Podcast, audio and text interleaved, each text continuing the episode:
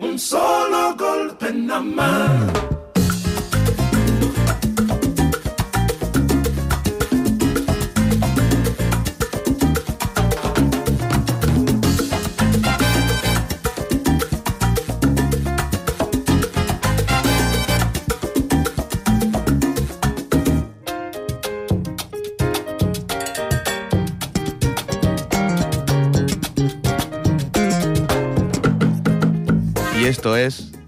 Desde la Historia.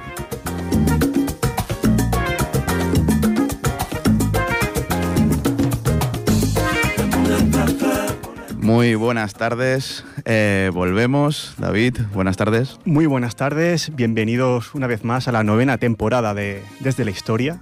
Ya estamos aquí otro año más. Gracias, como siempre decimos, a, bueno, todo el equipo de Ripollet Radio por confiar en nosotros, ¿no? Y ya son nueve temporadas, nueve años que estamos aquí y súper agradecidos, la verdad. Sí, sí, nueve años, no, ya nos hacemos grandes. Nos respecto, hacemos... A, respecto a cómo empezamos, ya tenemos la treintena ya. Nos hacemos grandes y una vez más, pues gracias a tanto a, a Tony como a Jordi como a todo el equipo de, de Ripollet Radio 91.3 FM y aquí estamos, pues eso, otro año más con, con muchísimas ganas. Y novedades, ¿no?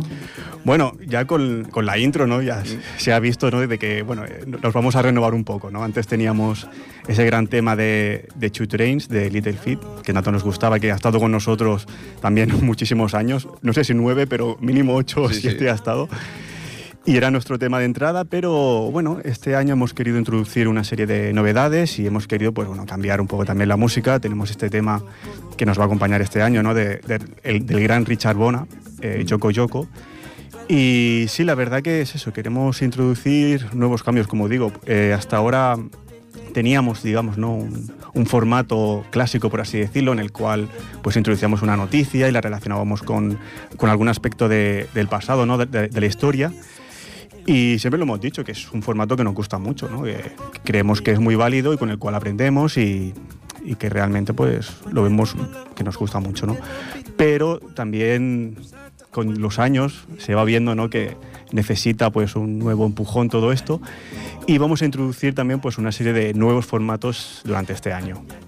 El primero lo traemos hoy, ¿no? Sí, el primero lo traemos hoy, que sería una especie de formato monográfico, lo llamamos, ¿no? Que bueno, es, al final es hablar de un tema, ya sea cultural, musical, deportivo, cinematográfico, etcétera, ¿no? Eh, hablar de un tema que nos, que nos apasione, que nos guste y siempre de, pues, desde un punto de vista histórico, pues Exacto. ir cogiendo ¿no? esas ideas que nos gusta. Y luego también, aparte, otra idea que queremos introducir esta nueva temporada es bueno, el, el hacer entrevistas. Un poco de participación externa, participación ¿no? externa. A, a, la nuestra. Bien definido, participación externa. ¿no? Eh, es algo que llevábamos año, año, bastantes años hablándolo, pero nunca habíamos eh, hecho ese paso. ¿no? Y este año... No, había que abordarlo, había que abordarlo y este año lo vamos a abordar. No hoy, pero a lo mejor el mes que viene o el siguiente. Bueno, durante esta temporada seguro que veremos alguna entrevista, de, bueno, también relacionada con historia, obviamente, pero creo que bueno, vamos a ir jugando con estos nuevos formatos y, y darle un nuevo aire ¿no? A, desde la historia. Pues sí, sí, y además, aparte de todas estas novedades en cuanto al formato, hay una que ha llegado tarde, pero ha llegado. Ha llegado. Hemos hecho, bueno, nos hemos creado ya nuestra cuenta de Twitter, arroba desde la historia, donde, bueno, pues vamos a aquí sí que vamos a colgar los programas. Ya, hemos hecho un tweet fijado en el cual nos podéis encontrar, podéis encontrar cuál es el horario para escucharnos en directo y también pues donde encontraréis el archivo de todos nuestros programas de temporadas anteriores y, y, de esta. Sí, al final yo creo que también en este aspecto nos faltaba una actualización, ¿no? Porque ya el Facebook es una red social un poco desfasada, ¿no? sí, decir. Realmente sí. Hemos estado muchos años con Facebook, le tenemos cariño, igual que le tiramos al Messenger, ¿no? Sí, son que nos ha acompañado toda la vida. Sí, son estas cosas que, bueno, siempre estarán con nosotros, ¿no? Pero creemos que ahora, pues, nos hacía falta eh, entrar a lo mejor en, en, Twitter, ¿no? que es una red social que ya lleva años también. Sí, sí. pero, pero bueno, creo que, que, puede ser curioso, ¿no? Iremos también, bueno, retuiteando cositas, eh, dejando nuestra opinión sobre... Cuentas importantes que hay sobre historia, sí. sobre, so, sobre eh, geopolítica, ¿no? Exacto, y sí, cosas que, que, nos gusta, con lo que aprendemos, ¿no? Al final Twitter Exacto. es una herramienta pues para, para, aprender también, ¿no? Exacto. Y bueno, estaremos ahí, bueno, son muchas novedades, no sé. Estará la gente, la gente, abrumada ahora mismo con tanta novedad, pero la bueno. apuntando ahí, ¿qué ha dicho lo primero? Bueno, poco a poco. Sí, sí, poco a poco y bueno, es eso, vamos a intentar renovarnos un poquito. Sí. Sin olvidar nuestra esencia. Exacto, eso nunca, eso nunca. Entonces, bueno, vamos eh, allá, ¿no? ¿Qué traemos hoy? ¿Qué traemos hoy? Pues para este primer programa ya hemos dicho que iba a ser más formato monográfico y hemos cogido un tema, pues, que al final engloba ¿no? todo lo que es música y sobre, bueno, sobre todo es un movimiento musical, ¿no? pero también tiene que ver con política, tiene que ver con lengua, tiene que ver con aspectos sociales, musicales obviamente, y es el rock radical vasco. ¿Qué te parece? A mí me encanta. La verdad es que el, el, punk y además, bueno, toda la música que hubo en ese momento, a mí me pilló, bueno, que no había nacido. Pero al final son grupos que han perdurado en el tiempo, la, inmensa mayoría. Por lo menos su música, ellos ya veremos que no, no siempre ha sido así. Y a mí es un tema que me encanta y que esperemos que la gente que no lo conozca o que no lo conozca tanto, pues a raíz de este programa, pues eh, se abra eh, al, final, al final es eso, es un movimiento musical que, explica muchas cosas, ¿no? De los años 70, 80, incluso 90, ¿no? Que es cuando decae un poco, pero explica muchas cosas de, España y, de Euskadi sobre todo, Exacto.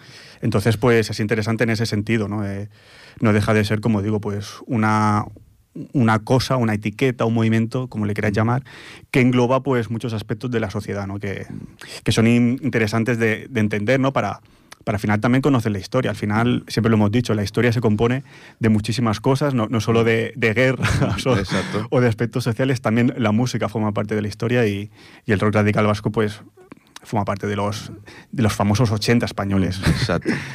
Y entonces, bueno, pues vamos a, para empezar un poco en, en este bueno, en este movimiento pues vamos a hacer un poco el contexto socioeconómico de, Euskadi, sobre todo en, esos años 80, ¿no? Y bueno, los precedentes de este movimiento del rock radical vasco hay que buscarlos pues, en el punk de finales de los 70 y sobre todo pues, en las condiciones sociopolíticas que había entonces, ¿no? Una tasa de paro juvenil bastante elevada y también pues, eh, cierta sensibilización política ¿no? en el territorio. Por ejemplo, la expresión de marcha de Taborroca, marcha y lucha, recoge este grado de sensibilización que tenían pues, eh, allí en, en, Euskal Herria. Y también pues, eh, cierto apoyo a la izquierda Berchale eh, en esos tiempos ¿no? de post, bueno, transición, post-franquista. bueno, y eso, pues los años 80 fueron unos años, son los años del final de la transición y también de la movida madrileña, que también fue un movimiento que ya también veremos que era un movimiento más más orquestado, igual que este, que este como que nació pero, un poco. Pero sirve muy bien la movida madrileña como contrapunto a lo que es el rock radical vasco. al final también, de fondo, hay una idea comercial dentro de que también iremos entrando. Eh, es, son esos años ¿no? del final de la transición, pero también son los del plomo, la guerra sucia, la heroína y la desindustrialización o el punk. Euskal Herria, en concreto, vivía con crudeza la cara más negativa de, aquella época. Fue un cóctel de factores sociales, económicos y, políticos que explotaba en unos años que pues, la gente recuerda pues, eh, como años eh, lluviosos, ¿no? duros. Es duros, esa metáfora. Y eh, por una parte, pues estaba el descontrolado ascenso, demográfico producido durante las anteriores décadas y esto daba pie pues, a una evidente superpoblación y una gran desorganización urbana. Y por otra parte estaba el proceso de desindustrialización que fue notable en las zonas eh, con importante industria pesada como fue la Ría del Nervión. Eh, que esto generó pues, un importante desempleo, precariedad y conflictividad social. Es importante tener esto claro ¿no? para entender Exacto la esencia un poco también del, radical vasco, ¿no? la famosa margen izquierda, ¿no? la margen izquierda de la Ría, ¿no? Eh, que ya veremos que de Santurci salieron varios grupos y, mm. con una manera de hacer pues, muy, muy parecida.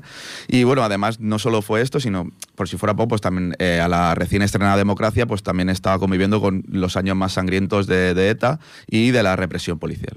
Años duros que nosotros no hemos vivido en primera persona, pero que, claro, eh, hay que tenerlo muy presente, ¿no? que eran años donde estaba muy presente todo el tema de ETA, etcétera. Exacto. Y bueno, movimientos que también veremos eh, del propio gobierno ¿no? contra, mm. contra ETA y contra cierta población del País Vasco. Iremos viendo cómo, cómo ah, evoluciona. Hablaremos ahora un poquito más adelante. ¿no? En 1984, un decreto del PSOE delineaba la reconversión del sector naval el astillero Euskalduna, que estaba en el pleno centro de la ciudad, era una de las empresas más perjudicadas con una radical reducción de plantilla. Y como se puede entender, en efecto, este término de reconversión industrial en lo que consistió fue en desmantelar muchísimas de las grandes industrias del país, ya fue en Ferrol, en Asturias, Sagunto, Cádiz y sobre todo, pues esto es lo que hemos hablado, ¿no? El margen izquierdo de, de la ría de Bilbao. Sí, al final es la típica imagen de un polígono que está ahí desierto, ¿no? Que Exacto. todo cerrado y es un poco este proceso de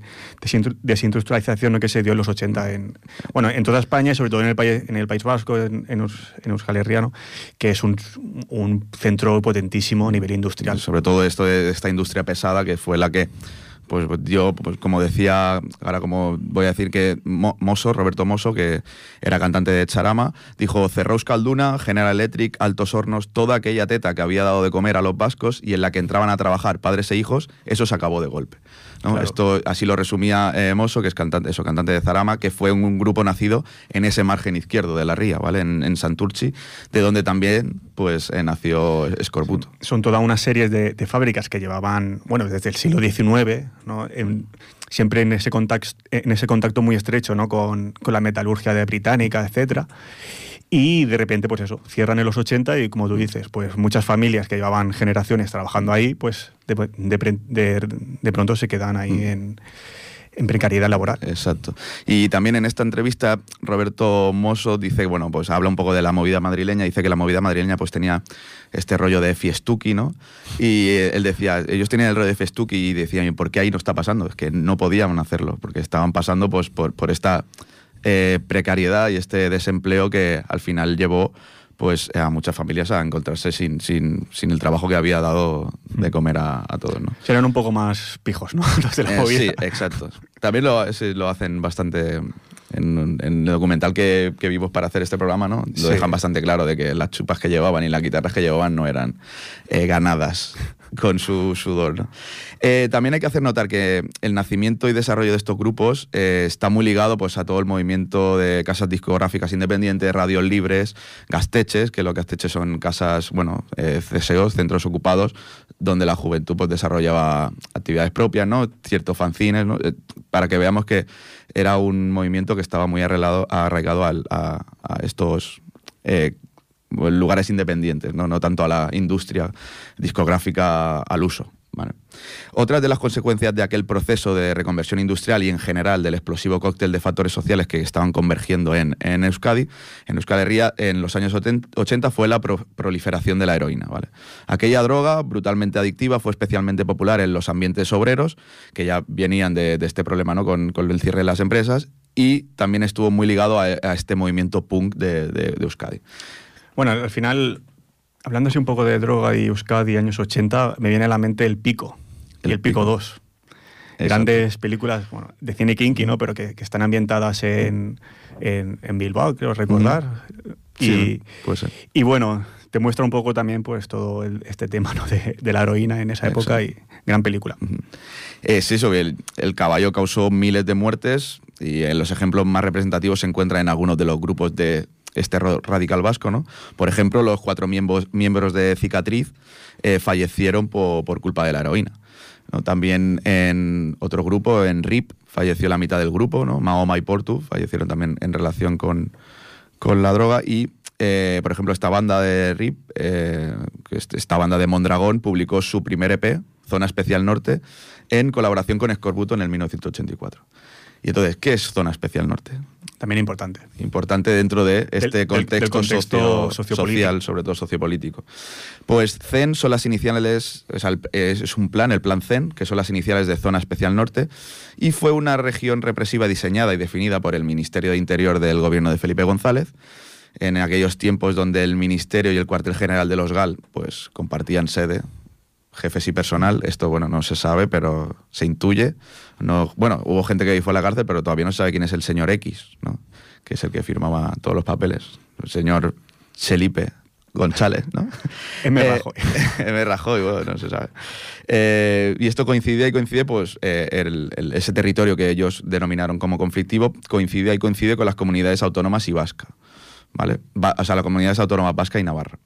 Las siglas CEN, pues eso, estaban escondiendo eufemísticamente pues, la unidad territorial humana, cultural y lingüística que realmente estaba siendo negada y es negada eh, oficialmente. O sea, los considerarán peligrosos en conjunto, pero cuando hablan de Euskal Herria como... Solo se refieren al, País Vasco, o sea, no, Exacto, no hablan no- no de, le- todas las regiones. no se, no se permite ¿no? que Navarra forme parte de, de Euskal Herria.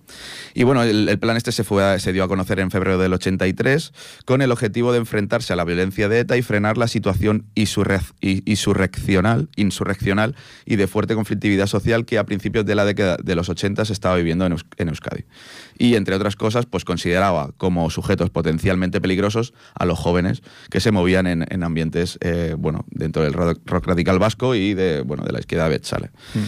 Se detuvieron a más de 10.000 personas, se torturaron también a miles, se asesinó a más de 30, entre ellos, bueno, eh, un dirigente de Ribatasuna, el prestigioso médico Santiago Broward y al periodista Xavier Galdeano. Y también, pues, destacar las torturas empleadas por los guardias civiles que secuestraron y torturaron hasta la muerte, pues, eh, por ejemplo, merecen menci- mención pues, José Ignacio Zabal Artano, eh, José Antonio Lasa y Miquel Zabalza.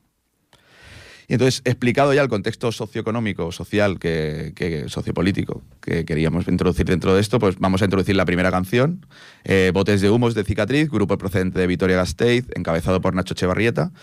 Grabaron su primer LP, Inadaptados, en 1986 y está considerado como uno de los discos más importantes del punk en España. Los integrantes de este primer disco, como ya hemos dicho, fallecieron por situaciones sobrevenidas con las drogas. Paquito, Pedro y Nacho murieron de sida y Pepín eh, por una sobredosis. Nacho Echevarrieta, que era el cantante, bueno, era un... Tiene un carisma especial, ¿no? Dentro de, en esa época, dentro del rock radical vasco. Pues vamos a escuchar Botes de Humo.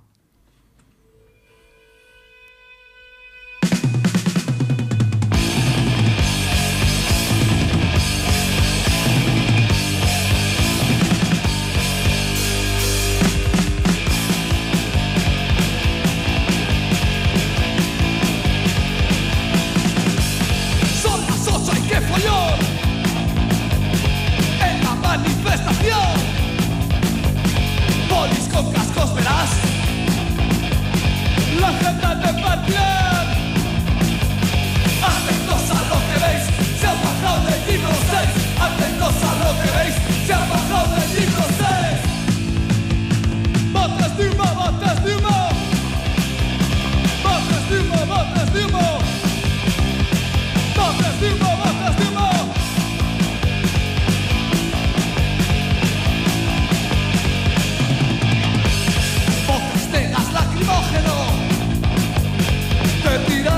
Con las porras van cargando Y a la vasca van currando. La libertad de expresión Es solo pura ficción. Mogollón de represión Mogollón de represión. Botas de humo, botas de humo Botas de humo, botas de humo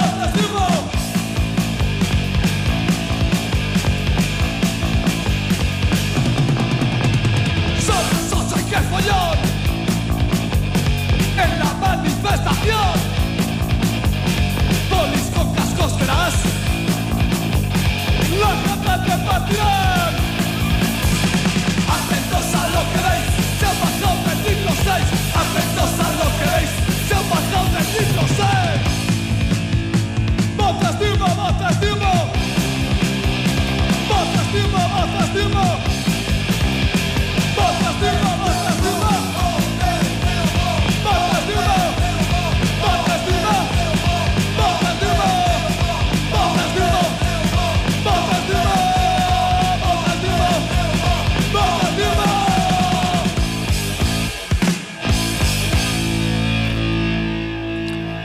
Pues aquí está este temazo de cicatriz.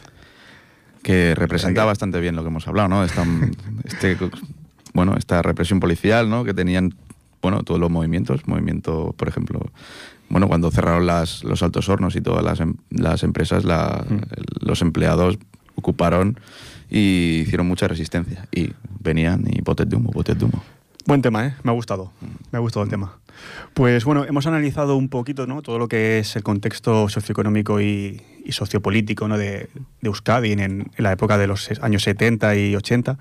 Y vamos a ir concretamente ahora eh, en el momento en el que nació la etiqueta, por así decirlo, ¿no? de rock radical vasco. Lo primero que cabe decir al respecto es que este término eh, se utilizó por primera vez en 1983, o sea, ya después de que algunos grupos se hubiesen formado, ¿no? En el 83 eh, fue en un artículo publicado en el diario Egin, escrito por José María Blasco, que por ejemplo es ex-manager de la Polla Records. Eh, lo escribió en el 83 después de un festival ¿no? contra la adhesión, de España a la OTAN, que fue también bastante... Además fue en un territorio muy bueno, era en el polígono industrial de las Bárdenas, que estaba al lado de un desierto donde el, el ejército español hacía pruebas de, bueno, de, misiles, de, tirar, y lo hicieron allí en el concierto.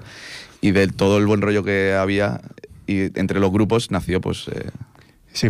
Participaron bueno, grupos como Barricada, La Polla Records, Zarama, RIP, entre, entre mm. otros, o sea, los grandes nombres de, este, de este movimiento. Y también cabe decir que otro de los grandes impulsores del término fue Marino Goñi, productor musical y fundador de sellos como Soñúa o Icucua, que bueno, básicamente todos los grupos de, este estilo han pasado por, por estos sellos. El término en sí, eh, desde un principio, fue muy controvertido, no es algo que se aceptase muy de primeras. Pues claro, pretendía englobar a una serie de estilos de música y pensamientos distintos. ¿no? Al final sí que estamos viendo ¿no? que hay similitudes, pero no, se puede decir que fuese homogéneo. ¿no? Eh, por ejemplo, había grupos con, por ejemplo, como Cortatu o Valdimbada, ¿no? que eran abiertamente nacionalistas de izquierda, grupos más antisistemas como Scorbuto o Barricada, o grupos con un proyecto político como la Polla Recos. Luego también entraremos un poco más. Pero quiero decir que no era algo demasiado homogéneo. Y en ese marco, pues algunos grupos, no todos obviamente, pues se ofendieron un poco por esta etiqueta impuesta por, por los medios de comunicación, ya, ya, que consideraron que era muy, como muy comercial, ¿no? Por ejemplo, eh, Fermín Muguruza, eh, vocalista de Cortatu, en el 86 decía que, entre comillas, eh, lo del rock radical vasco es un cuento, una tontería. Básicamente lo, decía así, ¿no? O está el caso de Scorbuto, que lo del vasco tampoco les acababa de hacer mucha gracia porque eran bastante apátridas, aunque bueno, ya entraremos luego en la historia de, de, Scorbuto. Pero bueno, fuese como fuese, el término, el término de rock radical vasco no dejaba de ser una etiqueta, ¿no? Con el, con el objetivo al final de, vender la música que se estaba haciendo en el norte en el norte de España, ¿no? Y para venderlo pues al, resto de España. Y así un poco pues contrarrestar la capacidad de atracción que generaba la movida madrileña. Entonces es eso, como hemos visto, pues al final fueron, fueron productores musicales los que un poco intentaron impulsar todo esto para que se moviese, ¿no? O sea, vieron ese movimiento que se estaba haciendo en, en Euskadi y le quisieron poner pues pues esta etiqueta. intentar contrarrestar eso, ¿no? El, poder que tenía la movida madrileña y, como, y ese nombre, ¿no? Que también era como muy, bueno, que enganchaba, ¿no? Y que le daba... Y al final sí que es verdad que al principio a lo mejor no entró de todo bien, ¿no? Como hemos visto, pero luego sí que yo creo que con los años, y los propios protagonistas lo dicen, ¿no? Con los años como que ha ido cobrando más, más importancia, ¿no? Esto y, y como que se van entendiendo ciertas cosas, porque es cierto de que había ahí algo que necesitaba un nombre, ¿no? Habían ahí unas sinergias que necesitaba y que evidentemente les sirvió, porque al final el, tema de que esta etiqueta de rock radical vasco llegase a toda España, pues les sirvió para hacer conciertos en todos los lugares durante... Bueno, eh, hablaba Corta tú, por ejemplo, decía que en, en cuatro años creo que habían hecho 300 conciertos Sí, sí. Algo, bueno, una bestialidad y era, bueno, un día estabas en, en Pontevedra y al día siguiente tocabas en Granada. Sí, sí, que es verdad que tampoco es que se hiciesen de oro. No, porque sí que comentan que se lo gastaban todo el mismo día. Sí, o sea, tampoco es que hiciesen un, pastizal en esa época, pero obviamente pues les permitió, pues lo que dices, ¿no? Eh, hacerse toda España y parte de Europa. Y parte de Europa, exacto. Y al final es eso, es, una cosa que ha quedado en, la historia musical de, España y de Euskadi y, que aún hoy en día pues es, se mantiene, ¿no? Tiene un peso aún, tiene un peso. Claro, existen grupos que tienen una, una clara Exacto. O sea, unas. sí, o sea, que, provienen y se les ve que provienen de, Ese, de ese movimiento radical vasco. Exacto. Y, y se nota, se nota que, caló. Entonces, bueno, ya para ir introduciendo el, el siguiente tema, no cabe duda, yo creo que no me lo vas a discutir, que uno de los grandes nombres que asociamos inmediatamente al radical vasco, que ya lo hemos dicho, que su productor fue el que movió un poco el tema, es el Apoya Records. No te lo discuto. De gran, de gran Evaristo, actualmente en Gatillazo, que tocó hace poco en Ripollet, hace un par de años. Sí, de hecho me, comentaron el otro día que está montando otro grupo que se llama Tropa do Carallo. Sí. volviendo un poco a, a sus orígenes, porque él nació en, en Vigo, me parece, bueno, en Tui, en Galicia, nació en Galicia, pero se fue a vivir a Salvatierra, donde formaron Sí, sí. la Polla Records. Salvatierra Alaba. Que Ahora, sí. Y me han dicho que también está, ahora está en gatillazo, pero que está montando otro grupo. Me- Bueno. no, tenía ni idea. Lo tendremos ahí en mente. Pues sí, como dices, se formó en Álava, en Salvatierra, en el 79. Y claro, es el- la personalidad de Baristo dentro de lo que es el rock radical vasco, pues es algo. Bueno, es. No, no voy a decir el padre, porque, No. porque hay, hay muchos, pero bueno, es, una, es un personaje muy importante ¿no? de, este, de este movimiento, de esta escena musical vasca. Entonces, vamos con La Polla Records, vamos con el temazo Salve.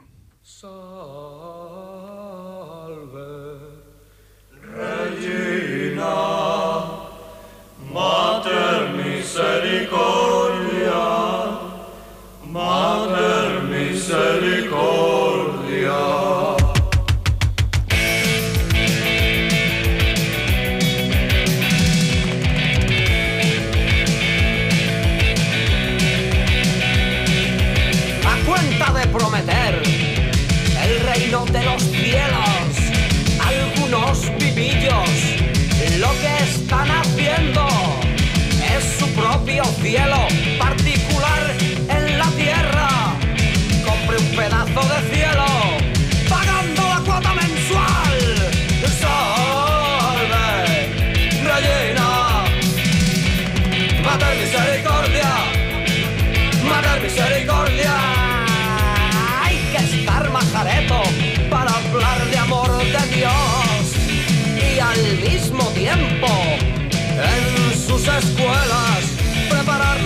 cuadros de mando de la represión fascista. ¿Cómo se puede ser tan fariseo? Salve, reina. Mater misericordia, mater misericordia.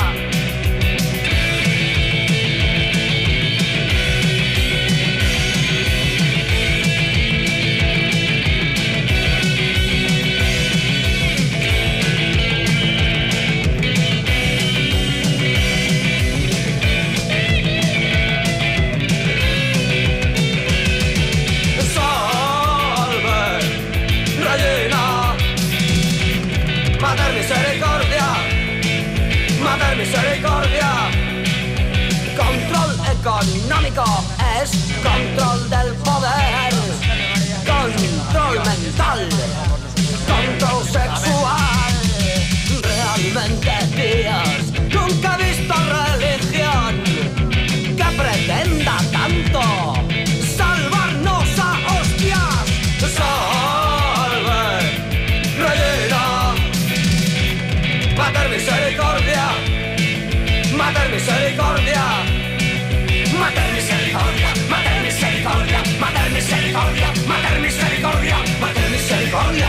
misericordia, mater misericordia, mater misericordia, salve, reina.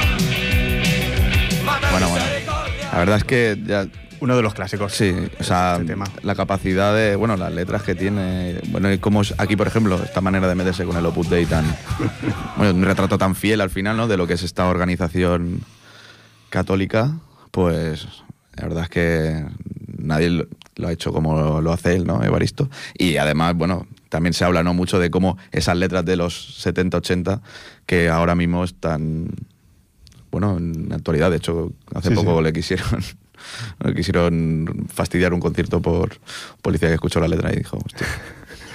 No, sí, la verdad que es un temazo, es un, un clásico dentro del rock, ya te diría, o sea, no solo del rock radical vasco, sino del rock español, por así decirlo.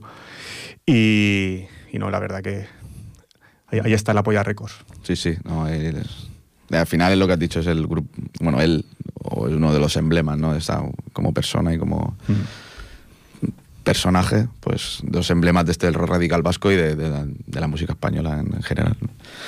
Y bueno, pues después de presentar un poco la etiqueta del radical vasco, pues vamos a volver también a lo que era, bueno, otro, un poco el contexto político de Euskadi y también la lengua dentro de, Sí. de este movimiento, ¿no? Eh, cómo la usaron o cómo se usó. Respecto al contexto político y el uso de la lengua en el rock radical vasco, eh, hemos de tener en consideración que durante ese periodo ya comienza a surgir pues, una población juvenil que ha sido escolarizada en euskera a través de las icastolas y que ya tienen acceso a un sistema escolar parcialmente escaldunizado.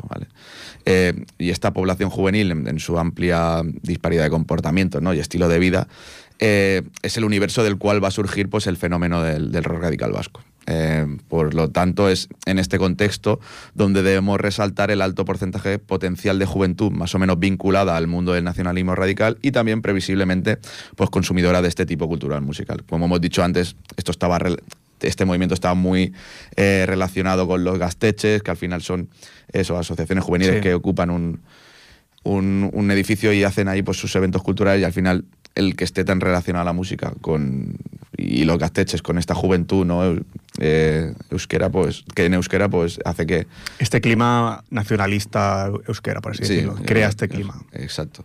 Y eso en, en, algún momento y dentro del contexto cultural vasco este fenómeno pues resultará hegemónico gracias a eso a la amplia movilización social y a la, a la resonancia política que obtienen y es que el punk pues busca referencias que le sirvan para construir su identidad, ¿no? Para ello, pues, utilizas elementos simbólicos de rechazo de lo establecido, como la, puede ser la estética, ¿no? La música, y, y, ¿por qué no? En cierta manera, pues también la, la, lengua, ¿no?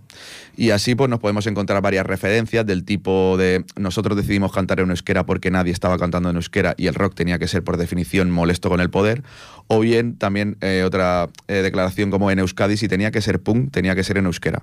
Que esto lo expresaban en China, que es uno de los eh, primeros grupos también que de, de, los cuales que nacen ¿no? en, sí. en, esta etiqueta del rock radical vasco y así lo expresaron ¿no?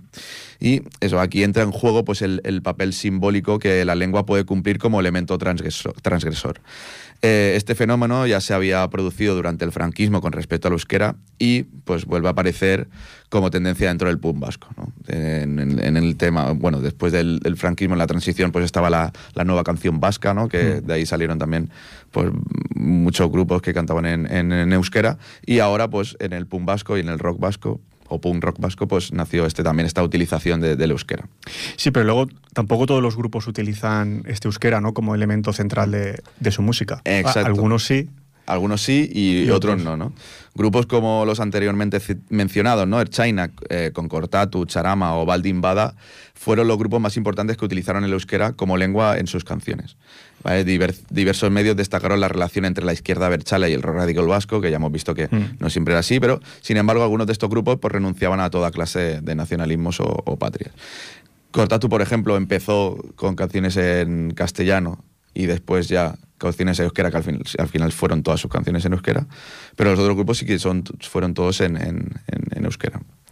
Y eso, se, se, tiende a pensar que los grupos del rock radical vasco pues, eh, eran ácratas, ¿no? que son bueno, como una especie de anarquismo sin teorizar. Y encontramos la crítica social, pero también encontramos pues, la crítica social o irónica de, de la Polla Records, el antitodo de, de Scorbuto, la reivindicación del hecho nacional pues un poco más eh, cerca de Cortatu y el situacionismo de China, que es, el situacionismo es un poco una corriente anticapitalista, ¿no? Mm. Y es, bueno, hay varios aspectos, ¿no? No todo es eh, izquierda bechale, como podemos ver. Sí, pero bueno, vemos que, que sí que hay una tendencia, ¿no? Pero que no pero es bastante heterogénea. Exacto. Hay una tendencia, pero sí, sí que hay una tendencia, ¿no? Que al final, bueno, tiene que ver con todo lo que hemos hablado de, de los mm. contextos, ¿no? Mm. Pero al final no hay algo que sea común en todos los grupos, ¿no? Cada uno tira un poco, barre para, para su casa. Interesa, exacto. Entonces sí, aunque a pesar de, de heterogénea, sí que hay un grupo, ¿no? que ya lo hemos dicho, un grupo que se le ha situado claramente en una posición política, que ha sido la de la izquierda Berchale. Ese grupo es, es Cortatu. Y es posible que fuese por la zona a la que, en la que pertenecían, ¿no? Es, es un grupo perteneciente a bueno, Irún, en Guipúzcoa, mm. eh, donde hay una importancia mayor ¿no? a estas raíces euskeras, eh, que un poco más mayor que en, en, otras zonas como podría ser pues, Salvatierra, de, que es eh, Álava, en, en, donde viene el, la Polla Records, o el margen izquierdo de la Ría, ¿no? zonas donde hubo pues, más inmigración de fuera de Euskadi al final eh, todo esto se puede distorsionar un poco más. El, el tema de, el de euskera y de las raíces sí. euskera. Bueno, eh, euskera. somos catalanes, creo que, conocemos perfectamente. que, que lo que sucede en, en esos aspectos, ¿no? Entonces, bueno, vamos a introducir un poco quién, quién fue Cortatu. Cortatu fue un grupo musical fundado en 1984 en Sonirún, en Guipúzcoa, en Euskadi, y formaron parte del, esto, reno- el denominado rock radical vasco y fueron pioneros en introducir el ska en España. ¿Ves? Aquí también vemos que no todo era punk o rock, sino también había eh, eh, ska y reggae, entonces, habían Y- varios... Y hacemos un programa de, de, de ska, de los Exacto, orígenes. Exacto. Y bueno, siempre era, era, era un ska, pero con una base punk de fondo, ¿no? Y bueno, sus principales influencias pues fueron el grupo británico The Clash y el grupo vasco Ertzainek. Volveremos a The Clash luego, que es, es importante. Exacto. Y bueno, sus letras inicialmente se alternaron eso, como hemos dicho antes, entre el castellano y el euskera, y al final adoptaron eh, este como su lengua en los discos, ¿no? El euskera El como su lengua. Nunca ocultaron su simpatía hacia la izquierda Berchale, por ejemplo, su mítica canción Sarri Sarri pues está dedicada a la fuga del escritor y preso de ETA, Joseba Sarrionandia, tras esconderse en los altavoces utilizados en un concierto de Imanol Lar- Larzábal en, en, una, en la cárcel de, de Martutene. ¿no? Esa típica canción que hay vídeos ahora incluso de Sarri Sarri bailando guardias civiles. es bastante gracioso y bueno, pues eh, esto es la historia de Cortato y un Sí, poco de la lengua. es lo que decíamos antes, con, por ejemplo, la, la canción de Sarri Sarri. Estés más metido o menos en el tema, la has escuchado. Exacto, sí. la, sí. la has escuchado a las 5 de la mañana en, la- las fiestas de tu pueblo. O sea, forman parte de, de nuestra cultura, aunque no sepas ni de lo que va la canción. Porque yo me entero ahora. o sea, al Pues final sí. es eso. Y es, bueno, ese es Cortatu. Y bueno, pues ahora vamos a ir con una de las canciones de Cortatu, eh, After Bolchevique.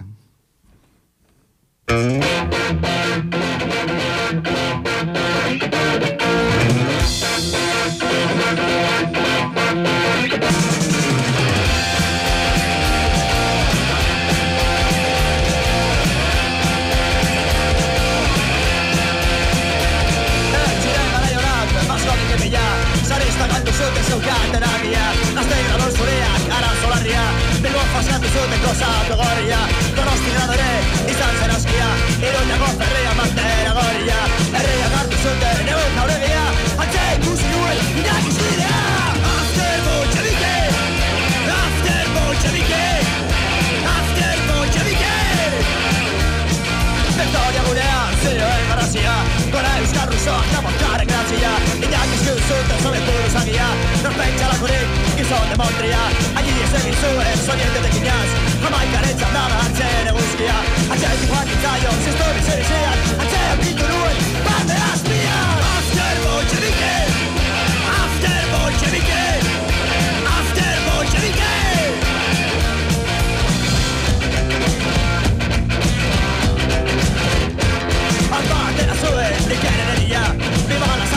Nere gorputzian Baina jakintzan,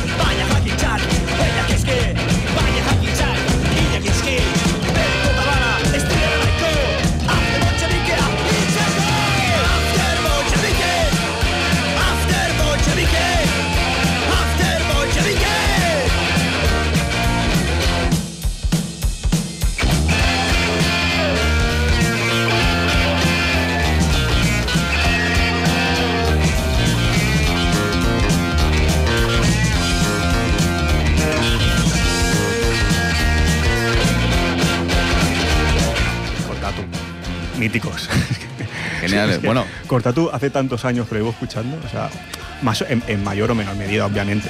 Pero al final es un grupo que, bueno, que siempre, desde un principio, no siempre está ahí. Sí, sí. Los hermanos Muguruza, que de hecho Íñigo murió hace poco. Fermín, ¿no? Que- Fermín. Fermín que está, bueno, Fermín sí que está, Sí. pero Íñigo falleció, que era el bajista. Fermín el cantante. Y la verdad es que, bueno, también es un grupo mítico. Sí, sí. Pues como hemos ido viendo, ¿no? el rock radical vasco es un movimiento o etiqueta, como le, que- le queremos llamar, musical, que comparte ciertos rasgos, como hemos visto, socioeconómicos, sociopolíticos, estilísticos, etcétera, pero que es difícil que podemos decir que sean homogéneos y lo mismo pasa con la música en sí, ¿no?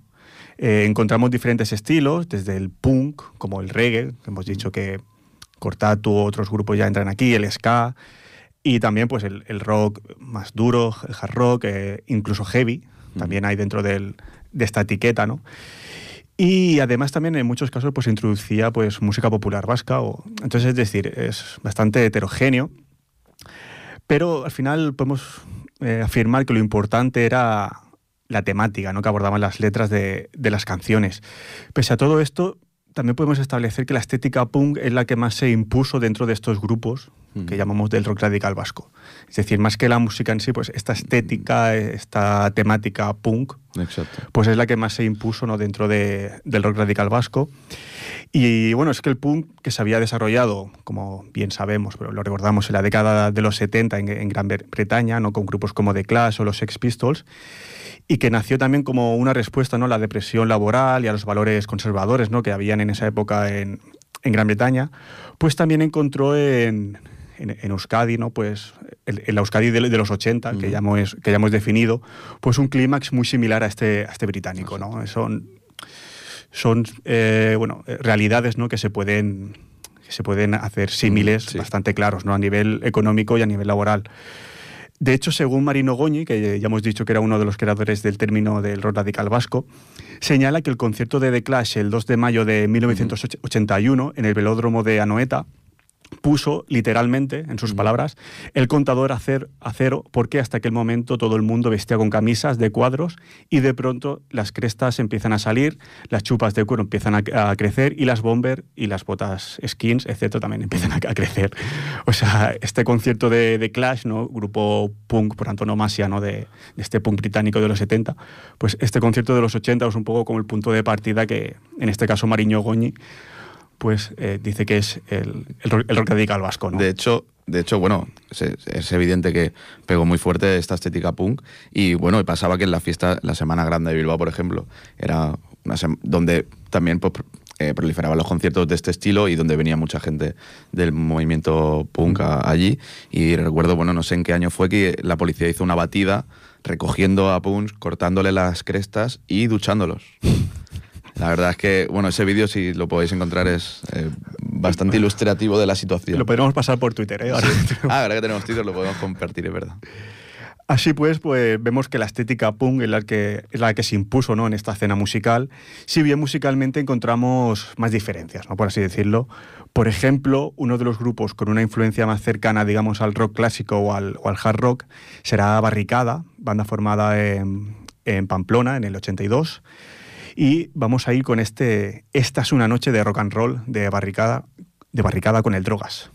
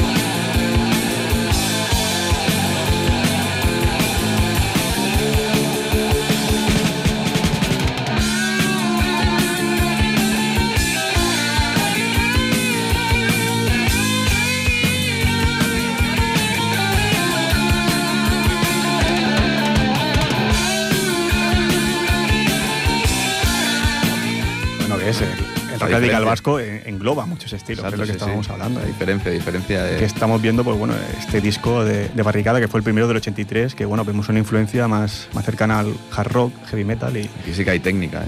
No como Hay- otros bueno, grupos. a ver mejor no entro pero yo creo que al final la técnica de la música Al no final, tienen que ir ligados. Si, si eres capaz de hacer un hit, ya tiene mérito. Solo digo eso.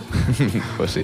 Bueno, vamos con otro, ¿no? Otro aspecto que queríamos tratar dentro del radical vasco y es, bueno, la, la existencia de, de, bueno, que, de las mujeres y de los grupos femeninos que también existieron, ¿no? En este ro- radical vasco.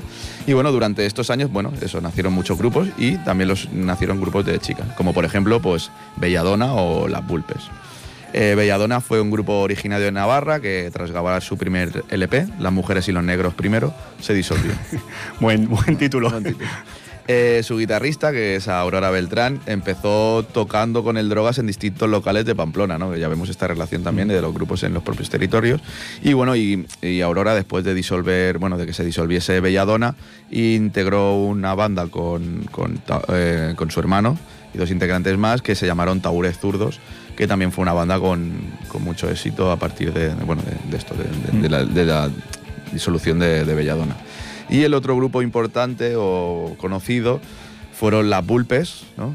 Un grupo que muy muy conocido, Muy en- famosas. muy famosas. Fue un grupo integrado totalmente por mujeres, eh, un grupo natural de Vizcaya y creado en el 1982. Eran cuatro jóvenes con edades comprendidas entre los 17 y los 21 años, que fue esa edad cuando formaron el grupo.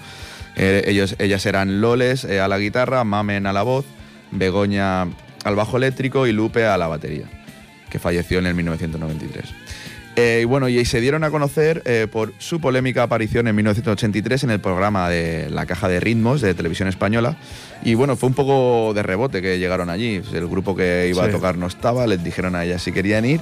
Y bueno, allí cantaron eh, su, su- su canción más, más conocida, Me gusta ser una zorra. Y el diario ABC atacó al PSOE por su mala gestión de la cadena de televisión pública. Es que tú imagínate en directo ahí, me gusta ser una zorra. Además era un programa matinal. Eh, claro, con, con cierta... con- bueno, que la veían Tuvo que ser- chiquillas chiquillos, ¿no? Tuve que ser un bombazo ahí. Sí, sí, bueno, y lo que se lió después, claro, o sea, la emisión de su canción de Me gusta ser una zorra en, el programa de Caja Rimos provocó un escándalo considerable, al que contribuyó no poco la publicación de la letra 15 días después en un editorial del diario nacional más antiguo del país, de- del ABC. Entonces, eh, desde este diario se exigió a la dirección de televisión que tomara medidas y también el Partido Demócrata Popular protestó ante la emisión del vídeo e incluso el fiscal general del Estado presentó una querella por el escándalo público. O sea, digamos que la que se lió por, por esa canción pues no fue pequeña. ¿no? Fue, fue importante. sí. Exacto. Y bueno, al final, eso, de hecho, co- consiguieron, consiguieron la dimisión del director del programa, de Carlos Tena, y el cierre del programa también, de- del programa de Caja de Ritmos. Por hablar un poco de la canción, bueno, esta canción es una versión hecha con la música del tema I Wanna Be Your Dog de Iggy Pop y The Stooges, eh, que, bueno, que también había sido versionado en el 1972 por el grupo de Parálisis Permanente. Quiero ser tu perro, que Parálisis Permanente es eh, un grupo de la movida, ¿puede ser? No lo A mí recuerdo. me suena que sí, lo es un grupo de la movida. No. La, Y- la canción se llamaba Quiero ser tu perro, ¿no? Quiero ser tu Claro, perro. y cambia un poco. Exacto. Eh, y bueno, la banda después de esto, de este acontecimiento, terminó por disolverse. Y bueno, también comentaban que se también se encontraron como encasilladas en ciertos conciertos con bandas que tenían un público al cual con el cual no encajaban, ¿no? que tenían problemas en- con ese aspecto también, que los encasillaban con grupos de tecnopop o, o más de la movida y, el, gru- y la gente que estaba allí, pues o sea, el público no, no entraba ¿no? dentro de, De su no, música. la- de- sí, las Bulpes no entraban dentro de, de ese público, ¿no? Y bueno, también después de todo este escándalo, ta- también llegaron a salir en el periódico diciendo que el show de las Bulpes incluía vomitar y ellas explicaron que la verdad lo que pasó es que escupieron a la cantante a Mamen y le dio tanto asco que es que no pudo aguantarse y, y le dijo a la, a la guitarra, canta tú que necesito un, un vomitar". grupo, un grupo con, con historias ¿eh? para contar. Exacto, sí, sí. Y eso que no tuvo una- un recorrido muy largo. O sea, se hicieron famosos, evidentemente, pero que se acabaron disolviendo porque tuvieron problemas. Luego en 2003 sí que volvieron a, a sacar un disco, me parece en 2003, lo reeditaron su primer disco. Y bueno, entonces vamos a escuchar ¿no? a este temazo y este gran tema que, lió tanto, el Me gusta ser una zorra de las Bulpes.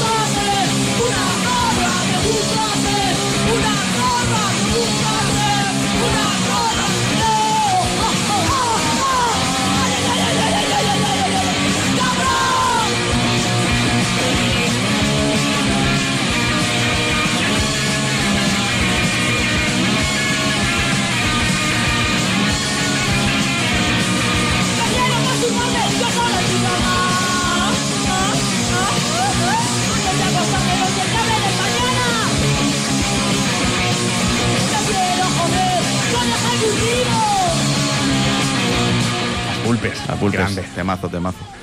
Pues para finalizar con el programa de hoy, la verdad muy interesante todo lo que hemos ido contando, vamos a acabar con una de las bandas más representativas ¿no? de, de este rock radical vasco que la hemos nombrado unas cuantas veces Mm. durante todo el programa, que es Escorbuto.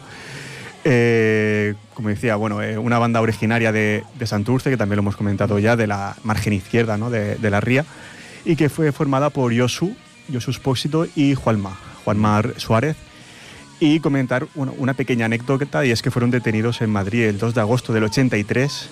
Primero les pararon en Madrid por tener un aspecto sospechoso y después la policía registró la maqueta que habían grabado en Madrid en ese momento y fueron detenidos por el contenido de estas letras, ¿no?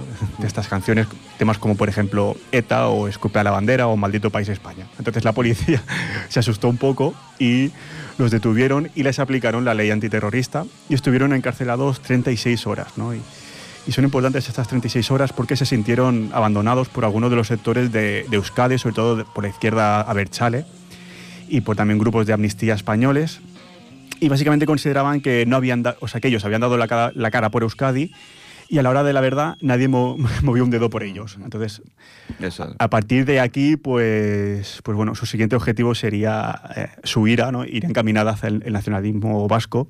Y así nació su otro tema, A la mierda al País Vasco, ¿no? que, Ujú. canción que hundió también su reputación eh, en Euskadi y les impidió tocar allí durante años. Entonces al final han pasado a la historia como el grupo más radical y más anti todo, porque al final Sí, lo era, lo era. es, es eso, al final, bueno, es anti España, anti País Vasco, eran anti todo. Y este final de este grupo, al igual que Cicatriz, pues bueno, también estaría desgraciadamente ligado a la muerte por adicción a las drogas de Yosu, como también de Jualma, los dos, bueno, el guitarrista y cantante, que se produjeron en el 92. Entonces ya entramos en los 90, que marca la decadencia del rock radical vasco, como, bueno, como hemos dicho, ¿no? como fenómeno eh, comercial, si bien continúa siendo, como hemos dicho, pues un espejo para cualquier músico o amante del rock reivindicativo. Así que acabamos con este temazo de Escorbuto, Cerebros Destruidos, y nos vemos en el siguiente programa. Muy buenas noches, muy buenas tardes a todos. Nuestras vidas se consumen, el cerebro se destruye, nuestros cuerpos caen rendidos como una maldición. El pasado ha pasado y por él nada hay que hacer. El presente es un fracaso, ya el futuro no se ve.